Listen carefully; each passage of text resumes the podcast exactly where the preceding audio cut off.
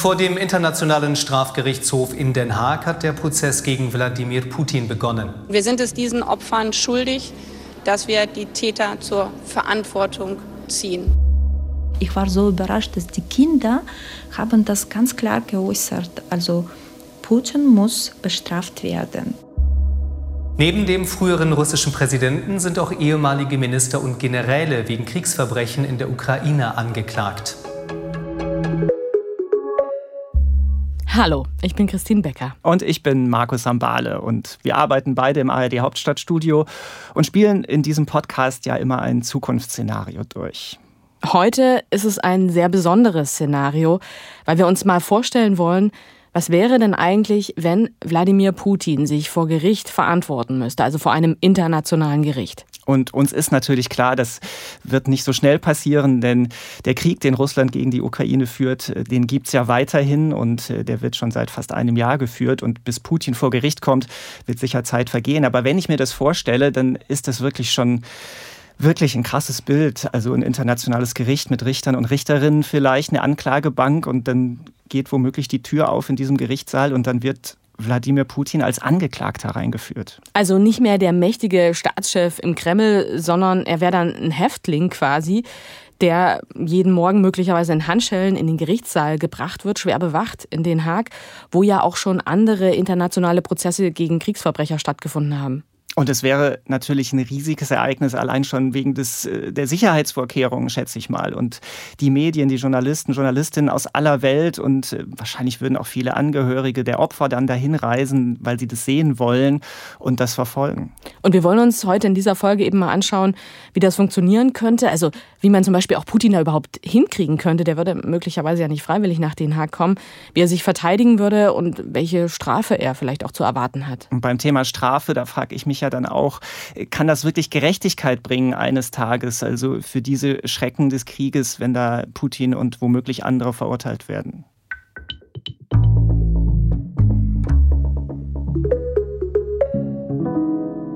Putin vor Gericht, das ist unser Szenario heute.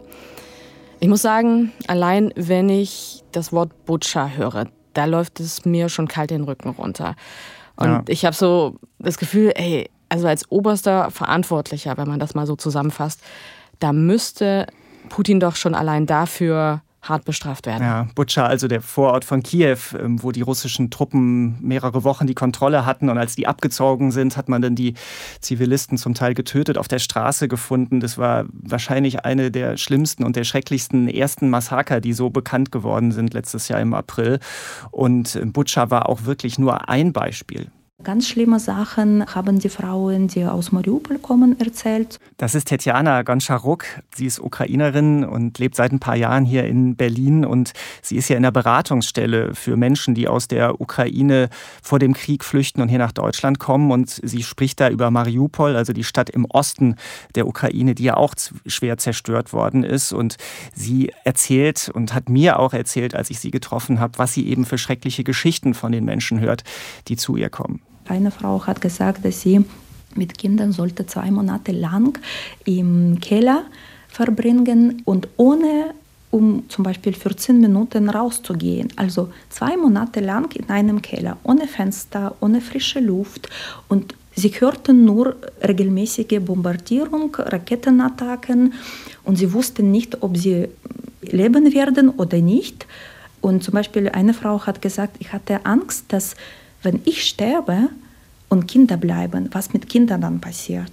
Puh, also wenn man da zuhört, also mir zieht es da wirklich alles zusammen. Auch wenn sie ja quasi erstmal nur berichtet, was ihr andere erzählt haben, aber das ist schon, finde ich, es ist einfach heftig. Ja, und es sitzt einfach bei jedem total tief. Ne? Ich frage mich natürlich, und das habe ich mich bei unserer Recherche immer wieder gefragt, was bringt es denn angesichts solcher Taten den Opfern und ihren Familien dann am Schluss, wenn Putin vor Gericht steht? Ja, das kann das natürlich nicht aus der Welt schaffen, das Leid. Und das sitzt dann wirklich bei jedem Einzelnen tief. Aber was ich gemerkt habe, ist schon, dass diese juristische Aufarbeitung, das wäre ja so ein Prozess dann, dass mhm. das total wichtig wäre. Alle, alle haben ganz viel Wut, ganz viel Ärger, also unterschiedliche Gefühle. Und sie sagen, ja, diejenigen, die das direkt gemacht haben, aber auch die Führung, militärische Führung, muss zur Verantwortung gezogen werden. Aus der psychologischen Gründen, aber aus menschenrechtlichen, völkerrechtlichen Gründen ist ganz, ganz wichtig, dass die Verbrecher, die konkrete Kriegsverbrechen gemacht haben, zur Verantwortung gezogen werden.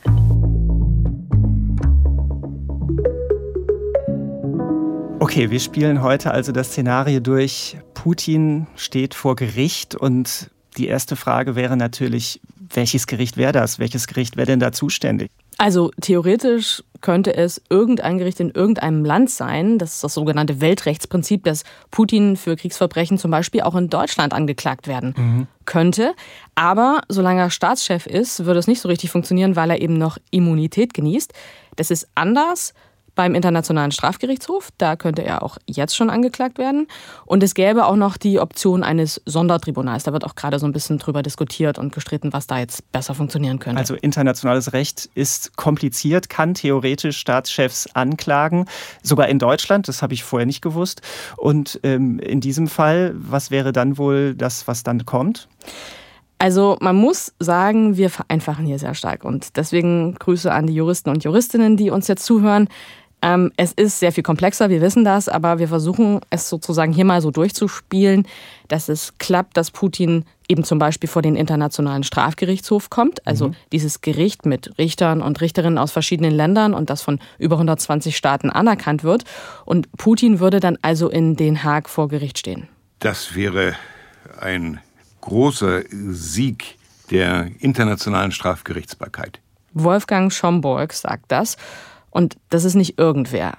Wolfgang Schomburg war der erste deutsche Richter, der bei internationalen Strafgerichten mitgearbeitet hat. Und zwar, als es darum ging, die Kriegsverbrechen im ehemaligen Jugoslawien und den Völkermord in Ruanda aufzuarbeiten. Und da hat er dann also zusammen mit anderen Richtern und Richterinnen diese Kriegsverbrecherprozesse geleitet und hat auch Kriegsverbrecher verurteilt? Genau. Oder auch Angeklagte freigesprochen, das gehört ja auch dazu. Klar. Und das ist also jemand, der viel Ahnung, viel Erfahrung hat. Und wenn der unser Szenario hört, du hast ja mit ihm gesprochen, äh, was sagt der? Wofür könnte Putin angeklagt werden? Also er und auch andere Juristen und Juristinnen, mit denen ich gesprochen habe, die sagen, natürlich muss man auch Putin persönlich seine Schuld nachweisen mhm. und seine Verantwortlichkeit. Da könnten dann natürlich einzelne Kriegsverbrechen eine Rolle spielen. Stichwort Butcher haben wir ja schon drüber gesprochen. Und auch jetzt aktuell natürlich die Angriffe auf die Zivilbevölkerung, auf Infrastruktur, die Heizkraftwerke, also ich meine jetzt im Winter, es ist ja dramatisch, ne? Ja, wo die Menschen im Kalten sitzen, zum Teil äh, wochenlang und äh, nicht wissen, wie es weitergeht. Genau, und da würde zum Beispiel auch eine Rolle spielen, ist das systematisch, also auf Anweisung von oben, im Völkerstrafrecht, und darum geht es ja, gibt es verschiedene Tatbestände. Und im Fall von Putin vor dem Internationalen Strafgerichtshof würde es wahrscheinlich, so hat es mir Wolfgang Schomburg erklärt, vor allem um zwei Kernverbrechen gehen. Das wäre hier einerseits das Gesamtdelikt des Völkermordes, der Völkermord, der übrigens schon dann beginnt, wenn unmittelbar und öffentlich zur Begehung von Völkermord aufgestachelt wird. Daneben gibt es im Rahmen der sogenannten Verbrechen gegen die Menschlichkeit in einem langen Kanon von verschiedenen Delikten, Vergewaltigung, Vertreibung, Folter, gibt es von vielen unbeachtet das Delikt der Ausrottung. Da wird eben ein ganzer Staat angegriffen mit dem Ziel, die gesamte Bevölkerung auszurotten, sei es indem man sie tötet, verhungern lässt oder mit allen möglichen Mitteln, das ist hier offen, einen Staat sozusagen von der Landkarte auslöscht. Viele der öffentlich bekannten Äußerungen der Führungspersonen in äh, Russland deuten darauf hin, dass auch dieser Tatbestand hier gegeben ist. Und wenn der frühere Richter hier von so viel öffentlichen Äußerungen von Putin auch spricht, dann denke ich ja, auch der Krieg an sich, dass Putin diesen Krieg führt, müsste doch eigentlich ein Kriegsverbrechen sein. Ja, wird ja auch von der Ukraine gefordert, dass man eben auch ähm, den Angriffskrieg als solchen mit anklagt. Ich sage mal, auch hier sehr vereinfacht gesagt, ist juristisch einfach schwierig, was am Ende wo verhandelt werden kann. Aber es gibt viele dieser Vorwürfe, die mit dem Krieg zu tun haben. Und dann wäre natürlich die Frage, geht dieser Prozess eigentlich nur, wenn Putin dann selber auch anwesend ist? Also als Grundregel beim Internationalen Strafgerichtshof in Den Haag gilt, auch sehr grob und vereinfacht gesagt, kein Prozess in Abwesenheit. Mhm. Und dann müsste man sich fragen, wie kriegt man Putin überhaupt dahin in den Gerichtssaal? Ja, total. Also freiwillig wird er wahrscheinlich nicht kommen. Aber es könnte natürlich sein, dass er irgendwann mal ins Ausland reist mhm. und dann dort verhaftet wird, weil es vielleicht einen internationalen Haftbefehl gibt. Wissen wir nicht, ob es den vielleicht auch jetzt schon gibt. Okay. Das ist ähm, meistens geheim. Und wenn er in einem Land verhaftet würde, was mit dem Strafgerichtshof zusammenarbeitet, dann würde er dann zum Beispiel auch ausgeliefert werden. Und das würde er jetzt schon im Kopf haben müssen, wenn er reist. Absolut. Also er kann sich nicht mehr sicher fühlen. Und es gibt, sagt Wolfgang Schomburg, auch noch ganz andere Wege, wie man jemanden wie Putin, also einen Kriegsverbrecher, einen mutmaßlichen Kriegsverbrecher aus einem Land herausholen könnte. Ich denke mal, äh, darüber werden etliche Geheimdienste in der Welt im Augenblick sehr intensiv nachdenken. Bisher war es eigentlich immer noch möglich, wenn man wollte, wenn man politisch wollte, die Gesuchten festzunehmen, sei es legal oder illegal. Es wäre nicht das erste Mal. Wäre das für Sie irgendwie komisch oder hätten Sie als Richter ein Problem damit, wenn Putin tatsächlich da aus Russland entführt würde und dann vor Ihnen sitzen würde? Unter Abwägung hätte ich da keine Bedenken. Es wäre sogar Teil des Völkerrechtes, wo man den Grundsatz hat, male captus beneditentus. Wenn man jemanden rechtswidrig entführt und er ist dann vor einem in Haft, dann ist er zwar, war das zwar rechtswidrig, aber er ist trotzdem rechtmäßig in Haft. Diesen Grundsatz gibt es schon seit ungefähr 2000 Jahren im Recht und ich müsste als Richter ihn anwenden. Puh, also Putin entführen. Jetzt wird es aber, glaube ich, sehr heikel, wenn jetzt ein anderes Land sich in Russland zum Beispiel einmischen würde, solange er Präsident ist oder selbst auch danach. Also Entführung wäre schon natürlich eine sehr heftige Sache. Das Stimmt, absolut. Und ähm, man muss auch klar sagen, also Wolfgang Schomburg sagt jetzt nicht, das ist eine gute Sache grundsätzlich. Aber es muss ja am Ende auch nicht unbedingt das Extrem der Entführung sein. Es kann auch sein, dass seine eigenen Leute Putin irgendwann dann doch mal loswerden wollen und ihn, mhm. ich sag mal, ihn dann in Den Haag absetzen und dann käme er erstmal in Untersuchungshaft.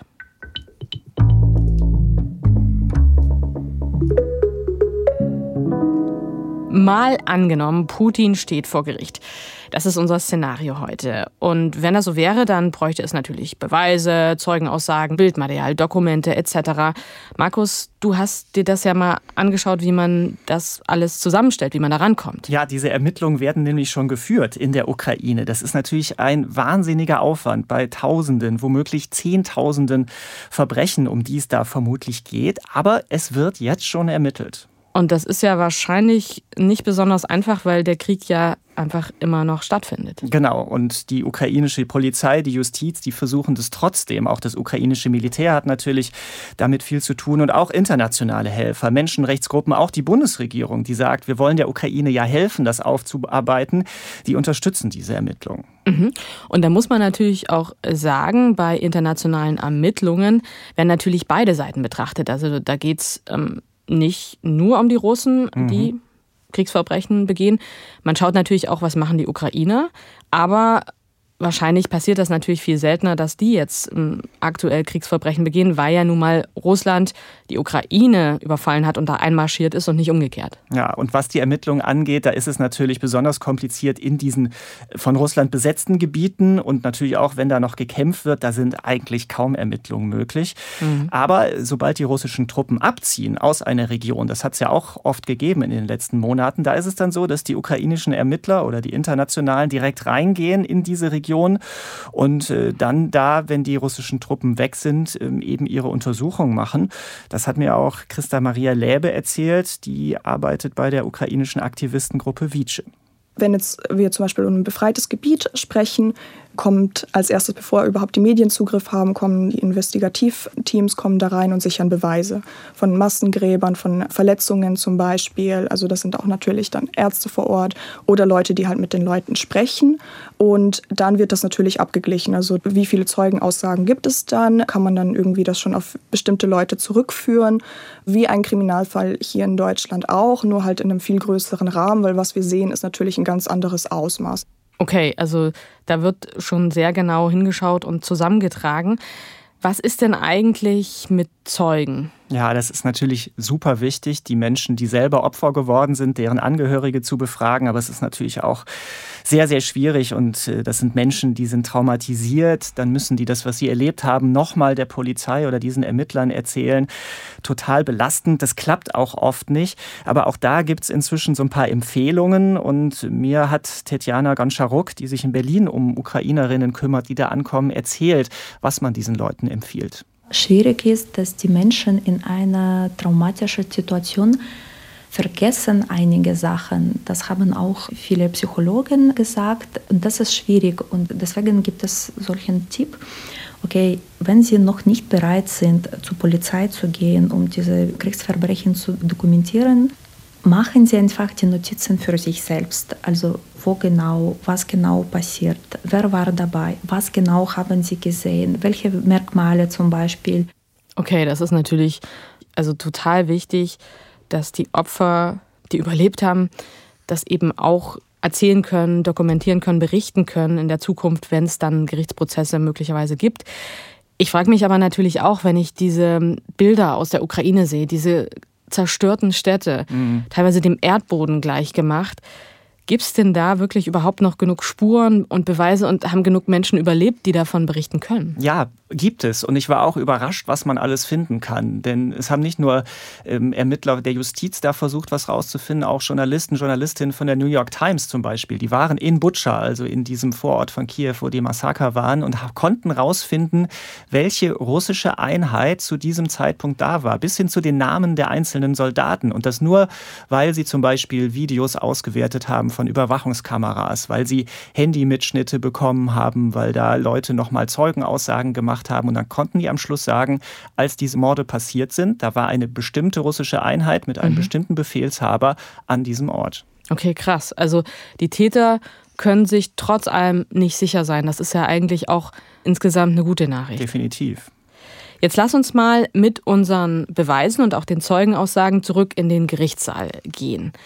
Da sitzt nun Wladimir Putin und der muss und darf sich natürlich auch verteidigen. Aber wie würde der das tun? Würde der zum Beispiel alleine das machen? Hätte er Verteidiger, wie man das aus anderen Prozessen kennt? Er könnte sich grundsätzlich selbst verteidigen. Mhm. Sagen aber alle Experten, hm, meistens keine gute Idee. Deswegen wahrscheinlich hätte er einen ganzen Stab an Anwälten und Anwältinnen. Und die würden natürlich schon auch erstmal darauf drängen, was kann man Putin denn wirklich genau nachweisen, ihm auch persönlich nachweisen. Also zum Beispiel, welche Befehle er gegeben hat, aber sicher auch das, was er irgendwo öffentlich gesagt hat zu dem Krieg. Genau, aber man muss auch sagen, diese ganzen Aussagen von Putin, auch wenn es so scheint, dass er sich damit ja immer selber weiter reinreitet, sage ich jetzt mal so, könnten vor Gericht ähm, durchaus auch zu seinen Gunsten möglicherweise zumindest interpretiert werden. Mhm. So im Sinne von, zumindest so die Verteidigung das versuchen, er hat tatsächlich daran geglaubt, dass da Nazis in der Ukraine sind und die Ukraine befreit werden muss. Er hat sich tatsächlich auch von Äußerungen ähm, westlicher Politiker und Politikerinnen bedrängt gefühlt. Also das würde da möglicherweise alles vorgebracht werden. Allerdings muss man auch sagen, die Experten und Expertinnen, mit denen ich gesprochen habe, die haben schon auch alle gesagt, es ist schon in diesem Fall extrem schwer, ihn da wirklich zu verteidigen. Also eine einfache Sache wäre es nicht. Aber lange dauern würde es wahrscheinlich schon. Also wie lange würde so ein Prozess am Ende dauern? Da gehen die Meinungen auseinander. Wolfgang Schomburg, der ehemalige Richter, sagte mir, also wenn man sich auch in der Anklage auf das Wesentliche konzentriert und nicht zu viele Seitenlinien aufmacht, dann könnte man sowas vielleicht, wenn man es möchte, schon in einem Jahr durchziehen. Okay. Mir hat aber auch jemand gesagt, der eher so aus dem Verteidigungsbereich kommt, da im Völkerstrafrecht, nee, nee, das wird garantiert Jahre dauern, weil auch so eine Verteidigung das natürlich in die Länge ziehen würde. Jahrelang. Und dann am Ende irgendwann ein Urteil, eine Strafe. Was könnte das sein? Das kommt tatsächlich darauf an, wofür Putin am Ende genau verurteilt wird, sagt Wolfgang Schomburg. Maximalstrafe ist lebenslänglich. Und zwar aus gutem Grunde, weil der Strafgerichtshof von den Vereinten Nationen unterstützt wird, die mit großer Mehrheit die Todesstrafe ablehnt. Und in den meisten Mitgliedstaaten des Internationalen Strafgerichtshofs ist die Todesstrafe abgeschafft worden. Von daher ist ihm lebenslänglich die Höchststrafe. Das ist nicht so, dass wir das in Deutschland manchmal kennen, dass man denn nach 15 Jahren oder sowas freigelassen wird, sondern in vielen Fällen bedeutet es, dass die Leute tatsächlich bis zum Lebensende in Haft bleiben. Und wo würde jemand wie Putin, wenn er verurteilt wäre, denn dann hauptamtlich einsitzen? Es würde in einem der Mitgliedstaaten des Internationalen Strafgerichtshofs äh, durch einen Vertrag festgelegt, dass der Betroffene dann in dem Staat die Strafe verbüßt. Also wäre auch in Deutschland möglich. Es wäre nicht das erste Mal, dass in Deutschland international verurteilte Personen ihre Strafe verbüßen. Wow, Putin in einem deutschen Gefängnis, das hätte ich mir, bevor wir uns mit dem Thema beschäftigt haben, auch nicht vorstellen können. Es wäre auf jeden Fall nicht ausgeschlossen.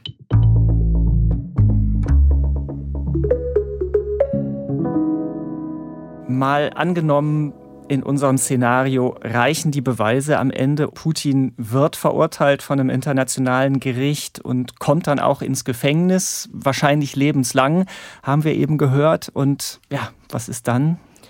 Ja, was ist dann vor allen Dingen mit den Menschen in der Ukraine? Also ist das für die eine Genugtuung Reicht das? Ist das eine gerechte Strafe? Ja, und was sind überhaupt gerechte Strafen bei einem Krieg und bei solchen Verbrechen, die da passieren? Wir haben ja am Anfang schon kurz darüber gesprochen. Für einzelne Angehörige ist es natürlich wichtig zu erfahren, was ist mit den Verwandten passiert, wer waren die Täter, wer hat genau diese Verbrechen begangen. Also da ist so ein Prozess sicherlich wichtig. Aber ich habe gehört von vielen aus der Ukraine, mit denen ich gesprochen habe, das hat auch noch eine größere Bedeutung. Also die Menschen hoffen, dass so ein Prozess eben auch internationalen Zeichen setzt, dass eben jemand, wie in diesem Fall Putin, mit so einem Krieg, mit solchen Verbrechen einfach nicht durchkommt und dass es so ein bisschen auch so eine Art Warnung ist. Versucht es gar nicht erst.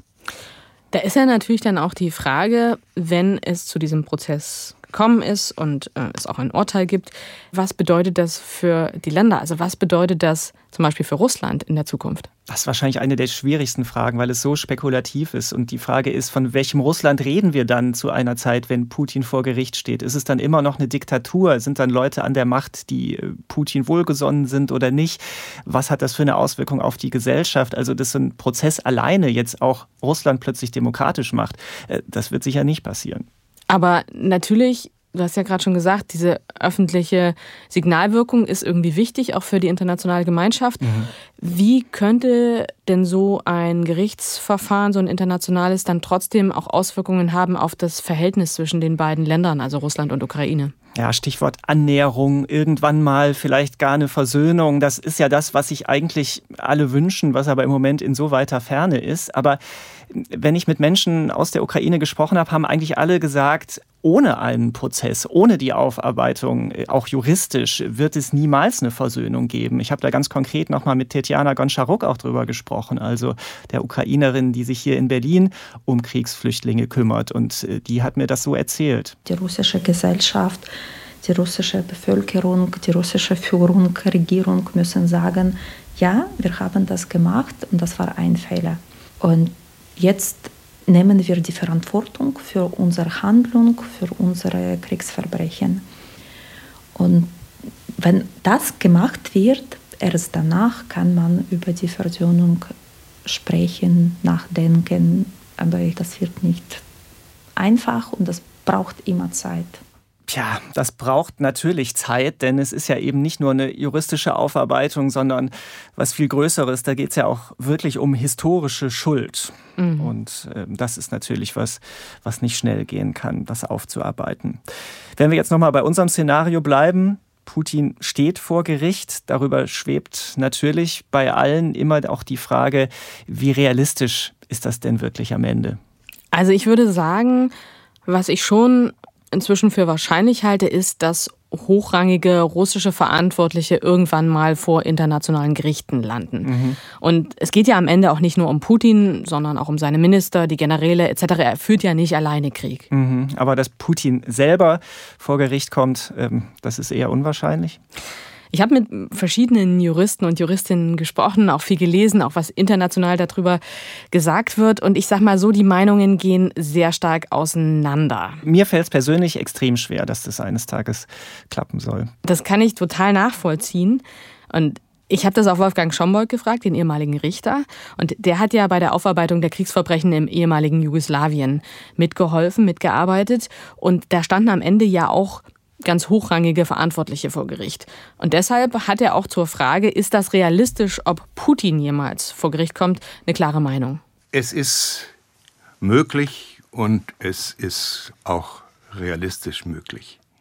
Als wir angefangen haben im Jugoslawien-Tribunal, dann habe ich mich bei der äh, damaligen Chefanklägerin Carla de Ponte vorgestellt und an der Wand hing eine Liste von 163 gesuchten Personen. Wir haben uns damals über die Wahrscheinlichkeit unterhalten, dass wir diese Personen alle zu Gesicht bekommen. Zehn Jahre später waren alle diese Personen vor Gericht gewesen, wo man auch gesagt hat, das wird nie möglich sein. Also ein bisschen Hoffnung ist dann schon da, dass es vielleicht irgendwann mal Gerechtigkeit gibt. Tja, wie sich Geschichte entwickelt, wissen wir alle nicht. Aber wir wissen, dass das hier für uns eine besonders schwierige, mal angenommen Folge war. Das haben wir auch selbst gemerkt. So viel über grausame Verbrechen reden, über so viel Leid und vor allen Dingen über diesen furchtbaren Krieg, der eben leider weiterhin nicht zu Ende ist. Und wo ja auch nicht in Sicht ist, dass es vielleicht bald mal aufhört. Leider. Wenn ihr noch mehr hören wollt zum Thema Ukraine und wie der Krieg das Leben von einzelnen Menschen komplett verändert hat, dann hört mal rein bei unseren Kollegen und Kolleginnen vom ARD-Podcast Alles ist anders. Das ist unsere Hörempfehlung jetzt am Schluss. Und wir sagen noch Dankeschön fürs Zuhören bei unserem Podcast. Wenn ihr Feedback habt, dann gerne mailen an malangenommen.tagesschau.de. Passt auf euch auf. Bis Ciao. bald. Tschüss.